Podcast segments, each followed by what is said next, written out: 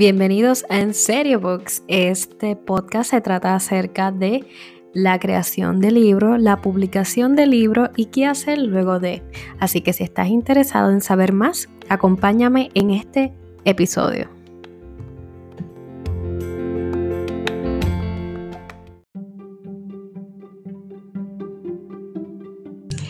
Saludos, gracias por sintonizarnos. Estamos en el episodio número 5 de En Serio Book Podcast. Le habla Maribel. Y antes de comenzar de lleno a este episodio, quiero recordarles que si tienen dudas o preguntas pueden comunicarse con nosotras a través de Facebook o Instagram. Así que nada, vamos a comenzar con el episodio. Eh, ¿Por qué búsqueda? Pues, la búsqueda es lo que nosotros hacemos por lo menos, que es el research antes de comenzar a escribir o lo que nos sirve de inspiración para nosotros seguir escribiendo cuando nos bloqueamos o este poder entonces eh, reajustar ciertos detalles. Si nos quedamos cortos de alguna información o el capítulo se siente medio vacío, pues buscamos más información de lugares, de diccionarios, de ver cómo podemos agregar cultura, este, descripciones y etcétera. Pues para entrar de lleno a esto, ¿verdad? Estos son parte de los tips que por lo menos yo utilizo. Eh, quiero dejarles saber que como quiera, aunque hagamos research, este, su creatividad siempre va a ser única. No importa este, que usted está buscando inspiración con otras personas, su forma de escribir, su forma de poder llevar la historia o, de decir cualquier cosa, siempre va a ser diferente al que está al lado tuyo. Así que nunca te comparen con el que, con el que ya escribió eh, o el que está en el proceso de escribir. Siempre es bueno que te enfoques en lo que estás haciendo para poder así este, ir puliendo lo que tienes, ¿no? Ahora, la búsqueda, hay ahí están las, dos búsquedas normales, que es la de antes de escribir el libro, que también esa búsqueda, el producto de esa búsqueda de antes de escribir el libro, nos ayuda durante ese proceso de redactar. Y está la búsqueda luego de uno eh, publicar. La búsqueda antes de eh, la primera que uno hace para inspiración, para eh, buscar ideas de cómo describir un desierto. Si nunca has visitado un desierto, este, a lo mejor buscas textos o buscas cualquier eh, imagen que te ayude a poder describir la sensación, ¿verdad? De estar pisando la arena o, o dónde sale el, el, horizonte, mira yo, dónde sale el sol, si estoy parado en tal lugar, viendo tal estatua. Y esa búsqueda pues, nos ayuda a poder enfocar eh, o llevar, mejor dicho, llevar al lector a ese momento eh, que estamos hablando. Sí hay un dicho, ¿verdad? Que uno no redacta de algo que no conoce. Pero yo siempre he pensado que eso se refiere más a las emociones. Es bien difícil tú poder llevar una emoción cuando nunca has sentido esa emoción. Pero llevar a una persona a un lugar, si has leído sobre lugares parecidos, pues a lo mejor te sientes más cómodo eh, para poder redactar.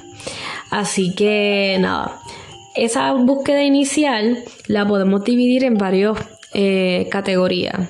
Lugares que usted piensa escribir o piensa llevar al personaje este, si es un mundo inventado, pues tienes sendo trabajo.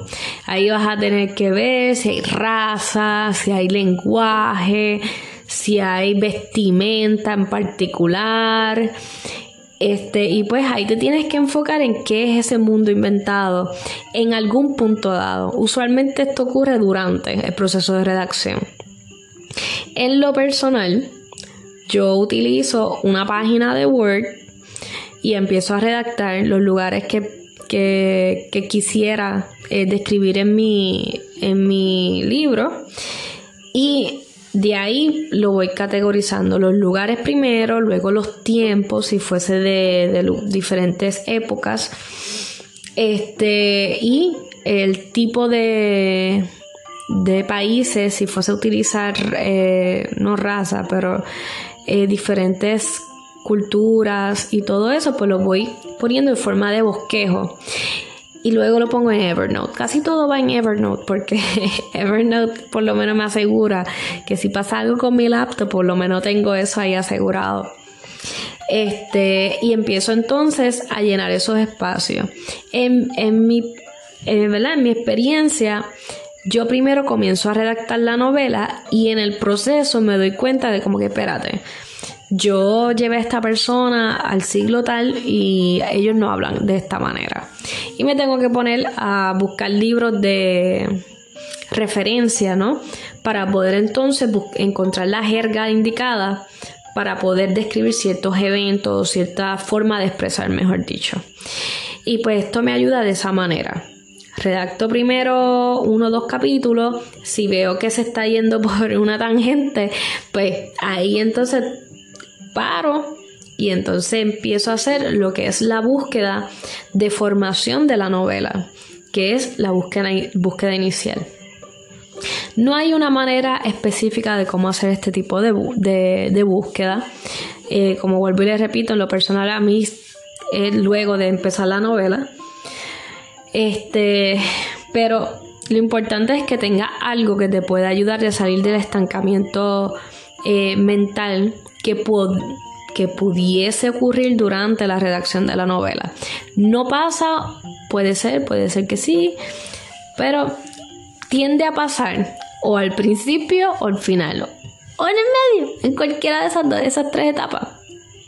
Así que estás advertido. Si estás haciendo tu novela, pues ya sabes que, el proceso es uno diferente para cada, para cada escritor. La segunda búsqueda es la búsqueda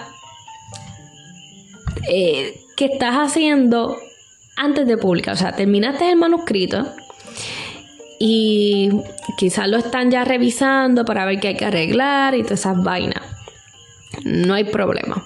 Pero mientras eso está pasando, que tienes que esperar el review, ¿verdad? El review o tienes que esperar que te den el draft para tú entonces arreglar, está la típica búsqueda de a qué yo me voy a enfrentar, cuál es mi género de libro. Este, si tengo portada de libro, pues está acorde más o menos a lo que está allá afuera, a lo que se va a enfrentar en mi libro cuando, cuando salga. Este, otra cosita más que puedes hacer, ¿verdad? Es este poder encontrar la manera de hacer el mercadeo en tus redes sin ser muy pushy. Y aquí voy. Cuando uno autopublica, pues, mira, todo, ok, de antemano, todo escritor debe tener, aunque sea una red social. Hoy día es necesario.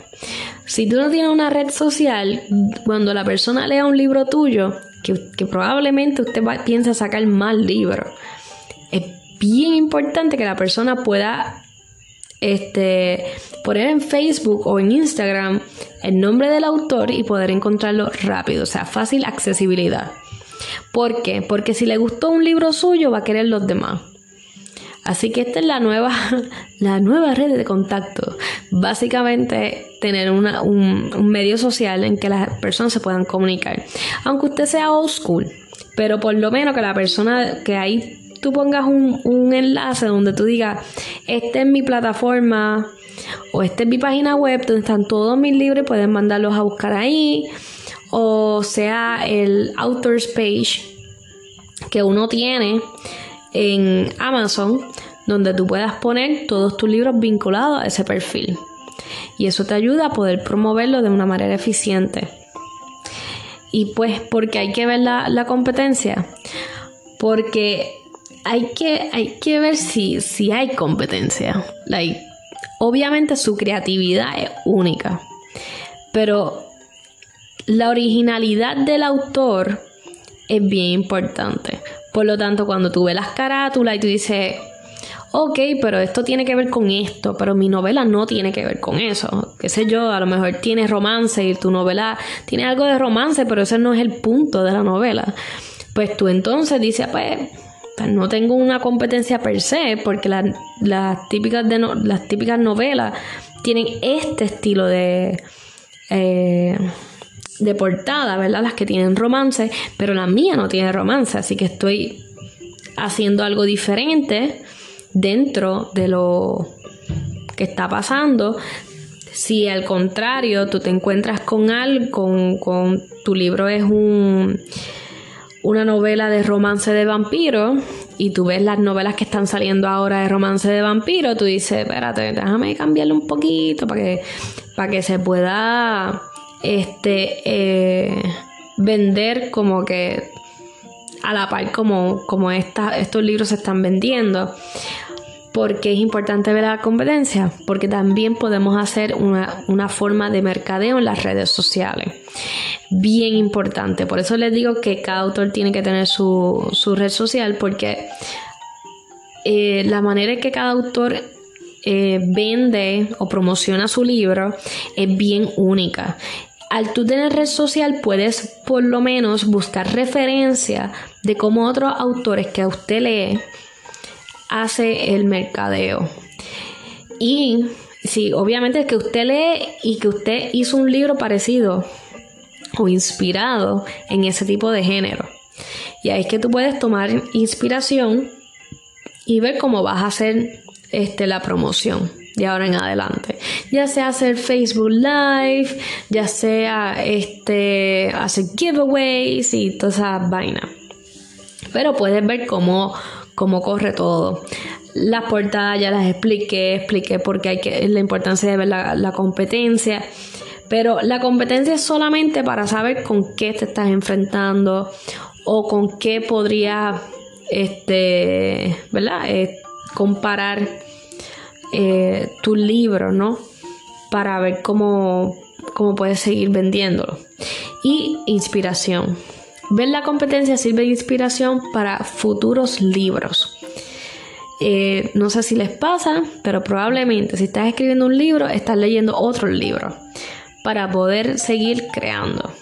Así que el research, luego de que tú publicas o que el libro está en proceso para ser publicado, leer otros libros te ayuda a tú decir, ¿sabes qué? Estos plot twists o este tipo de cosas lo puedo engranar en el libro, quizá en el segundo libro. Pudiera utilizar este tipo de estrategia.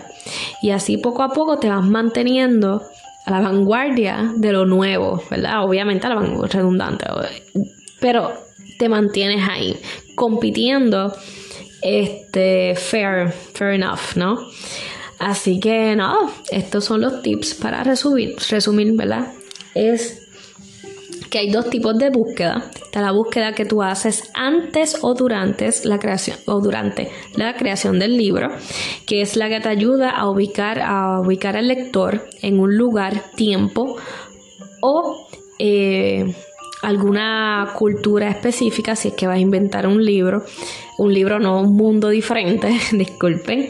Y está la segunda búsqueda, que es la que haces luego de terminar el manuscrito, ya sea para mejorar algo de tu libro o mejorar o, o saber a qué se enfrenta tu libro y cómo hacer mercadeo.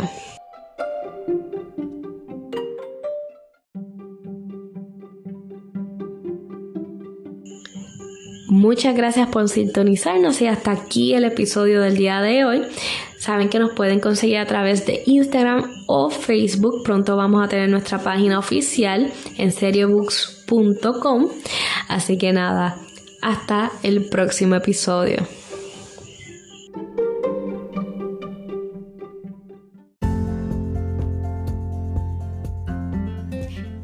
Hemos concluido el episodio del día de hoy. Te agradezco por escucharme.